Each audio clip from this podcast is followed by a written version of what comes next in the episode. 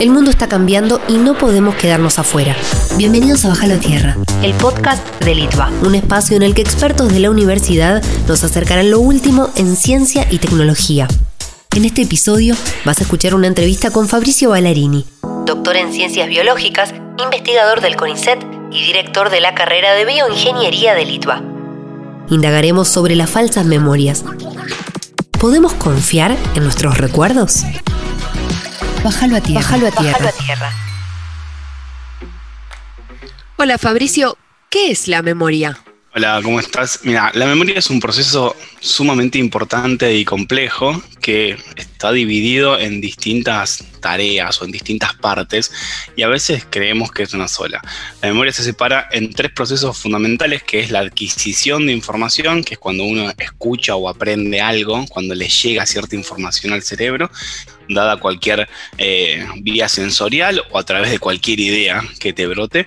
Eh, después existe un proceso de consolidación, que es cómo esa memoria se empieza a guardar en el cerebro, y algo fundamental, la parte más fundamental quizás de todas las, las memorias, que es la evocación, que es cómo esa información que tenía guardada en la mente la puedo expresar. Y en 2020 lo que sucedió es que interrumpimos y cambiamos nuestras rutinas. Eh, ¿Y cómo afecta todo esto a nuestras memorias? ¿Podría existir un nuevo eh, hito como ese momento en donde eh, se declaró la cuarentena en la Argentina que nunca te vas a olvidar? Mira, yo estuve haciendo como varias encuestas en, en redes sociales y con amigos, algo muy, pero muy informal. Si recordamos algo de esta cuarentena, porque si bien eh, es un evento novedoso y sorprendente y por varios estudios creemos que o sabemos que los eventos novedosos y, con carga muy emotiva pueden quedarse guardados en, las cabezas de nosotros. Eh, el evento novedoso es rutinario, o sea, porque lamentablemente nuestras vidas o la, vida que teníamos la perdimos y empezamos a meternos en otra rutina que es muy repetida, porque no tiene otros, eh, no tiene como otros condimentos externos, digamos. Antes, no sé, a, la, a una determinada hora entrábamos al trabajo, a, charlábamos con un montón de personas, nos podían contar distintas cosas, nos podían pasar distintas cosas, teníamos horarios para salir, para comer, o sea, teníamos rutinas divertidas, hasta divertidas, digamos. Podíamos hasta ir a hacer algún deporte, salir, o sea, nos podían pasar distintas cosas. En la actualidad, si bien esas cosas pueden pasar, están muy disminuidas porque los entornos se volvieron muy rutinarios. Entonces lo que se cree que dado la, que la, memoria se constituye de, o, el cálculo del tiempo está constituido a partir de la memoria, es poco probable que tengamos muchos recuerdos de estas situaciones, básicamente porque todos los días son similares. Lo que sí podemos recordar, y a mí me quedó como muy grabado, de hecho estaba en, el ITUA, eh, recuerdo creo que hasta los diálogos que tuve con la última alumna, que le dije, eh, no, te, no te preocupes que el lunes volvemos, oh. eh, ella estaba haciendo, finalizando el proyecto final, eh, y me dice, no, falta, falta un rato, por favor, por favor, y yo, mira, nos tenemos que ir porque se decretó tal cosa, pero yo creo que el lunes volvemos, no te preocupes, y no volvemos nunca más. Entonces, digo, esa situación fue novedosa para todos. Nunca nos dijeron, mira que vamos a entrar en una cuarentena. Así que creo que eso sí lo vamos a recordar por mucho tiempo. Lo del medio, no sé quizás eh, una cosa que recordemos sea cuando tengamos una buena noticia, que en algún momento va a haber una buena noticia, eh, quizás la primera vacuna o un buen tratamiento, eso que tanto estábamos, que tanto estamos esperando, quizás ese día lo recordemos por, por, muchos años. ¿Y hay alguna manera de, decorar, entre comillas, de ayornar eh, los recuerdos? Digo, si yo tuve alguna situación traumática, si el encierro me hizo mal en, en esta cuarentena? ¿Hay alguna manera en donde yo pueda sumarle cositas a esos recuerdos para que no sean eh, tan traumáticos si es que así lo fueran? Sí, de hecho uno se puede entre comillas, engañar todo el tiempo, porque los recuerdos son móviles, o sea, son flexibles. Uno medio que los va acomodando a, gusto eh, y también otras personas te los van acomodando que eso es lo peor de todo, que es cómo podemos o cómo te pueden manipular los recuerdos. Pero si vos en cada evocación de cada situación, o sea, cuando vos estás recordando algo, lo cargas de algo negativo, eh, la próxima vez que lo evoques lo vas a evocar con angustia, ¿sí? O sea, imagínate que eh, te fuiste, saquemos la pandemia, pero te fuiste de vacaciones y unas vacaciones normales. Y cuando lo estás recordando en una reunión, alguien te dice, no, pero te acordás que en ese momento te fuiste muy mal. Bueno, la próxima vez que lo recuerdes, vas a tener ese comentario embebido en tu recuerdo y no, no, lo vas a poder separar. Así que sí, sí que existen formas de intentar eh, ayornarlo o, o mejorarlo si vos lo asociás a sensaciones más placenteras, quizás pensando que esos momentos, ok, no fueron buenos para algunas cosas, pero te dejaron otras. Eh, por ejemplo, hay gente que, bueno, sufrió por... Todos estamos sufriendo por las cuestiones sociales, pero también podemos destacar que nos pasaron cosas lindas en el medio. O sea, que nos encontramos con personas que quizás eh, durante el año no las veíamos tanto, que pudimos empezar a hacer otras tareas, que nos quedamos en casa, algo que queríamos, un montón de personas se quieren quedar más tiempo en su casa. Entonces, digo, quizás mirarlo desde ese lugar nos haga recordar esto con un poco más de, cariño. Bien, y en este sentido, eh, ¿cómo influyen entonces este input que tenemos todo el tiempo? Pienso eh, en los medios de comunicación, en las redes sociales, pero no solo la mera red social por, por los comentarios de tus amigos, los amigos de tus amigos, tus amigas, sino también los algoritmos que hacen una cosa casi de ingeniería eh, social con, nosotros sin que nos demos cuenta. Entonces, ¿cómo influye todo esto en nuestros recuerdos? Y son dos preguntas en una, y si podemos eh, entrenar eh, nuestra memoria para poder de alguna manera controlar eh, lo real, otra vez entre comillas, eh, y lo construido. Bien, está, está buenísima la pregunta. A mí me fascina, no sé si es, muy difícil estudiar eso, pero por, lo menos me fascina pensarlo. Eh, creo que nos cuesta muchísimo, o, no, sé si tenemos la capacidad de poder escindir y, y decir, ok, esto es parte de la realidad y esto es parte de una construcción externa, porque la, conformación de los recuerdos es una sola, independientemente de cómo lleguen esos recuerdos o esa información a tu cabeza. Entonces, lo que es importante para, las personas, o sea, para las, las comunidades o, para todos nosotros, es entender lo fácil que puede modificar o lo, fácil que es influenciarnos. ¿sí? Quizás lo tenemos un poco medio metido en la cabeza con respecto a las publicidades, donde quizás una semana alguien habla de un tema en un canal y decís por qué está hablando de este tema y a las dos semanas hay otra entrevista sobre ese tema parecido, decís, uh, che, ya se está hablando mucho de esto y al mes sale un producto que está vinculado a eso. Y tu cerebro no puede separar y decir, che, esto. tu cerebro es, uy, mirá, se está hablando un montonazo, qué bueno que vienen a traer una solución. Y eso, lo teníamos incorporado. eso es la vida, misma. y eso sucede en todas las campañas que existen de, la clase política, de tecnología, de lo que sea. O sea, todos los algoritmos están preparados o están apuntados a conocernos más a nosotros, a generar patrones de, personalidad, de estatus social, o sea, de lo que sea, para poder presentarte esta información de la manera más eficiente para que te quede en la cabeza. O sea, todos buscan gobernar tus recuerdos y existen muchas formas muy fáciles de poder hacerlo. Así que es muy complejo. Lo que es, o sea, es muy complejo decir, ok, no quiero que ingresen a mi cerebro.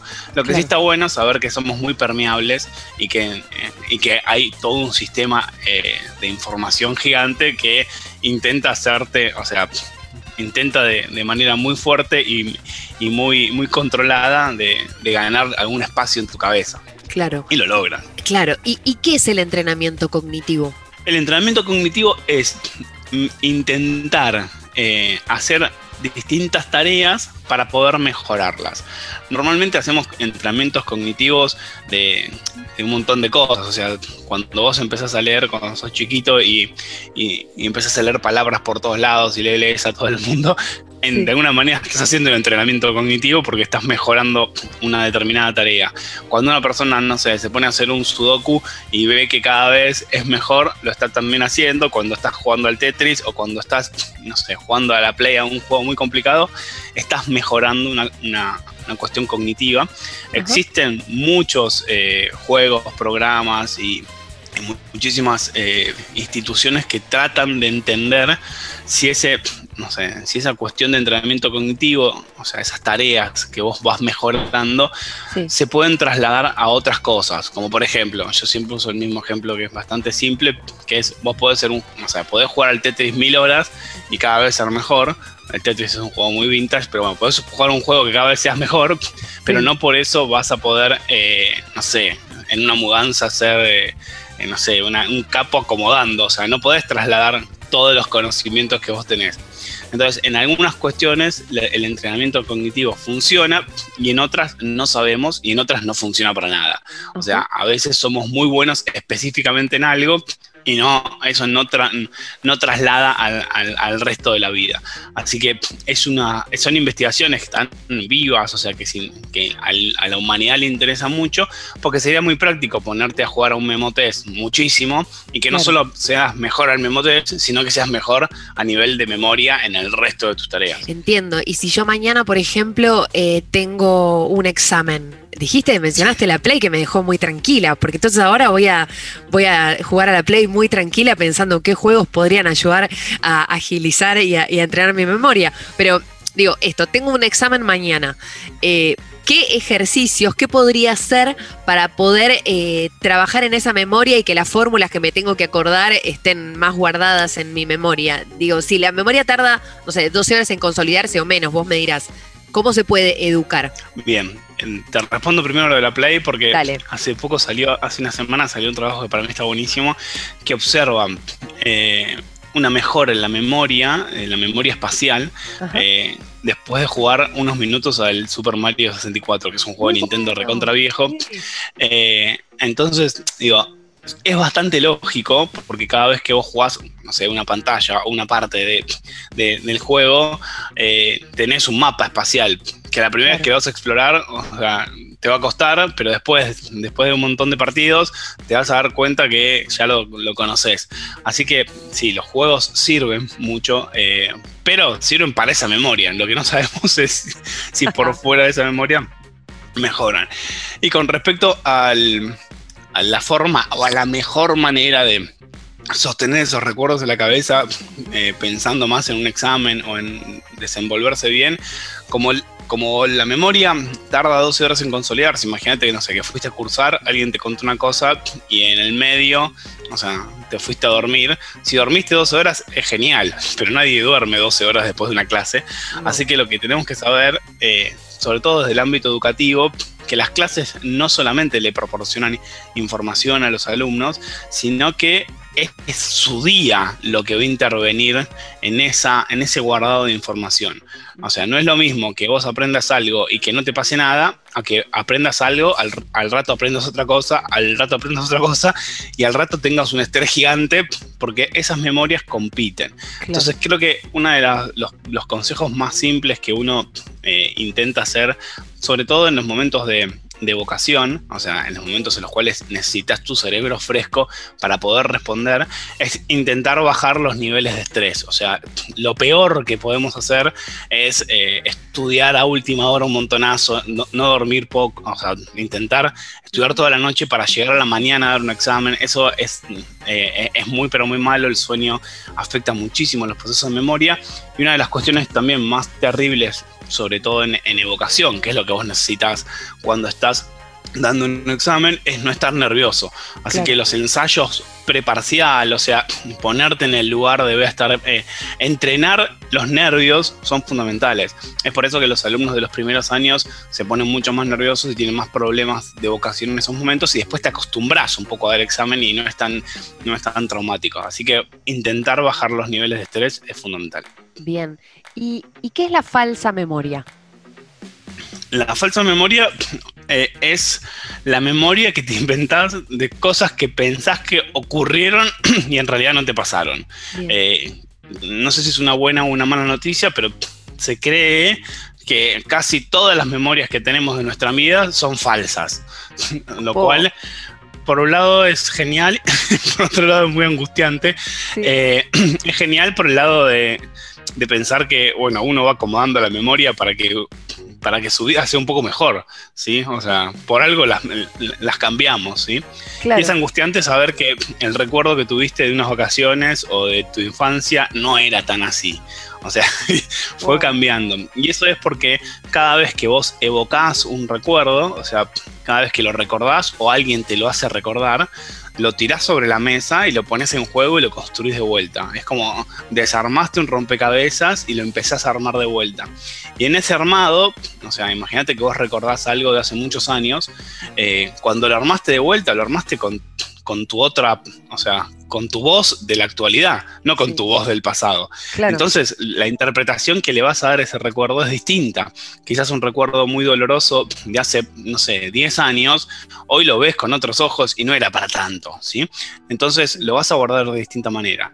Y eso hace que, o sea, que el recuerdo inicial sea completamente distinto al que tenés.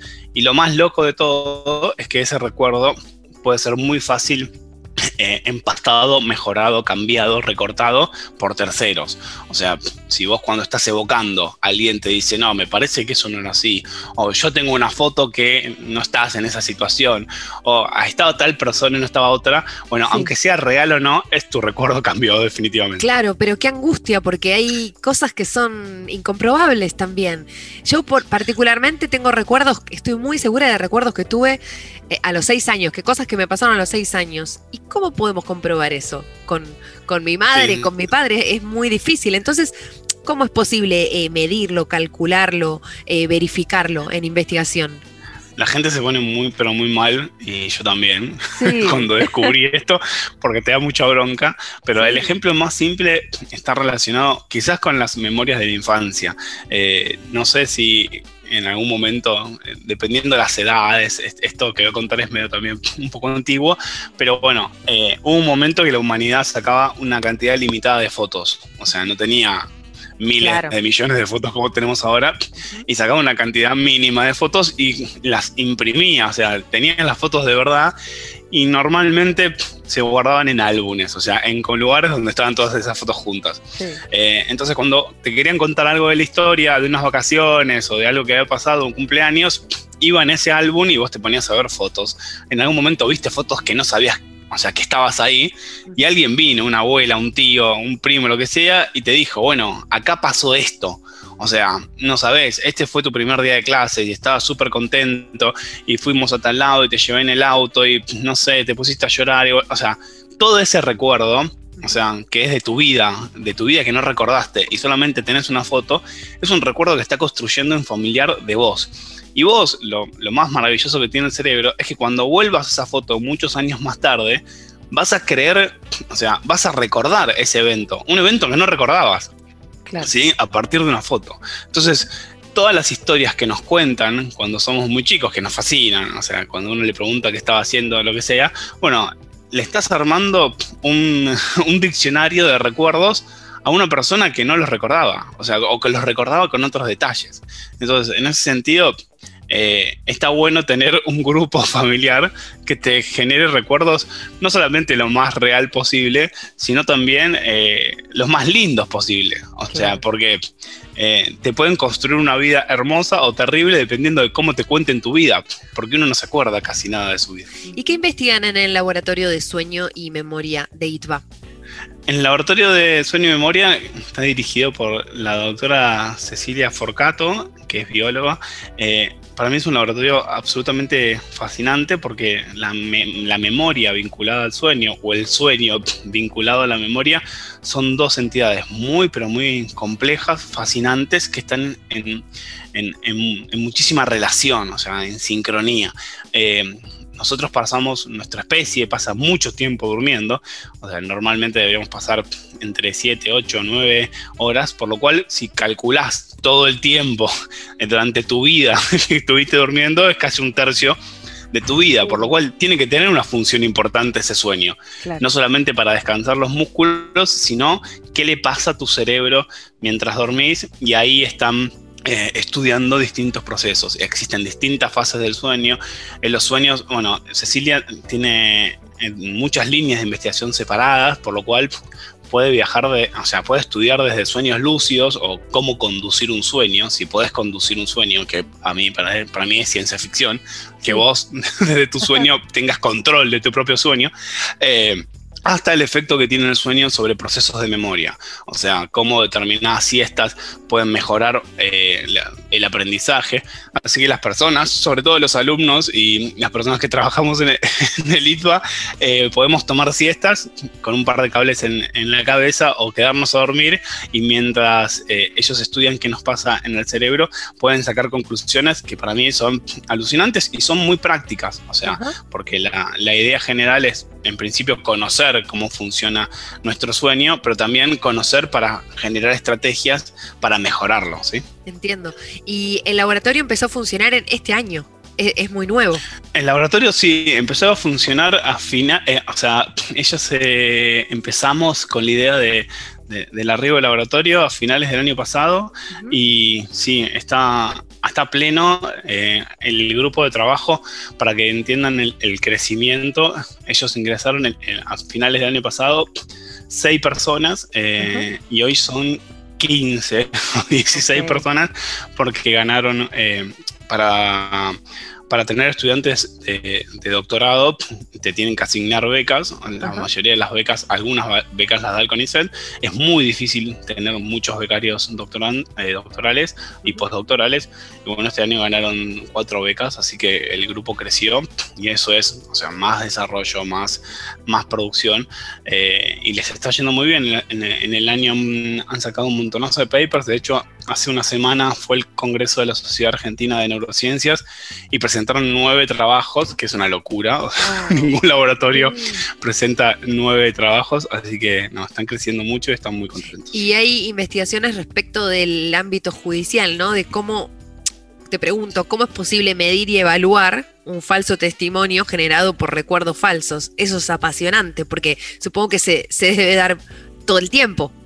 Sí, una de las cosas que estudio también el laboratorio de sueño y memoria tiene que ver con eso, o sea, con tratar de poder eh, separar, eh, o sea, de poder articular el sistema judicial con el conocimiento que tenemos del cerebro. O sea, si dijimos que las memorias eh, declarativas, o sea, las memorias que nosotros recordamos y decimos estaba en tal lugar haciendo tal cosa, pertenecen en gran medida a recuerdos falsos, como un sistema judicial que va a determinar si un hecho fue real o no para condenar o liberar a una persona, puede basarse en testigos, porque los testigos también podrían caer en, recuerdos falsos. De hecho, hay muchísima investigación al respecto sobre mucha gente que...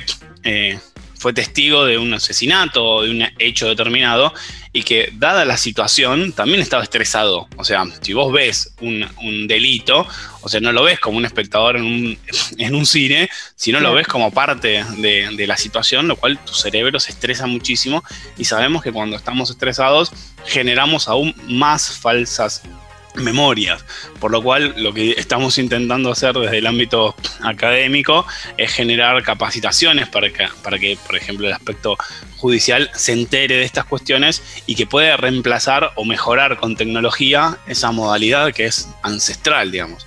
Eh, está muy evidente, o sea, hay muchas evidencias eh, en, papers que muestran fallos eh, terribles e influenciables.